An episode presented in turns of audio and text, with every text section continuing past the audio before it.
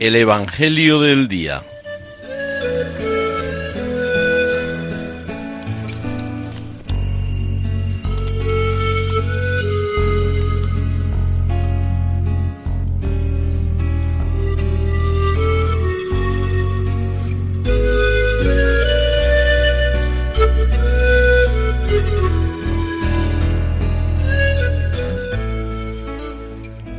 Del Evangelio según San Mateo.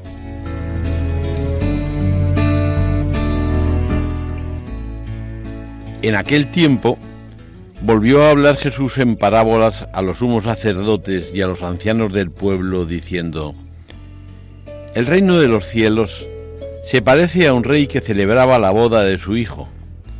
Mandó a sus criados para que llamaran a los convidados, pero no quisieron ir volvió a mandar otros criados encargándoles que dijeran a los convidados, Tengo preparado el banquete, he matado terneros y reses cebadas y todo está a punto. Venid a la boda. Pero ellos no hicieron caso. Uno se marchó a sus tierras, otro a sus negocios, los demás agarraron a los criados y los maltrataron y los mataron. El rey montó en cólera, envió sus tropas que acabaron con aquellos asesinos y prendieron fuego a la ciudad.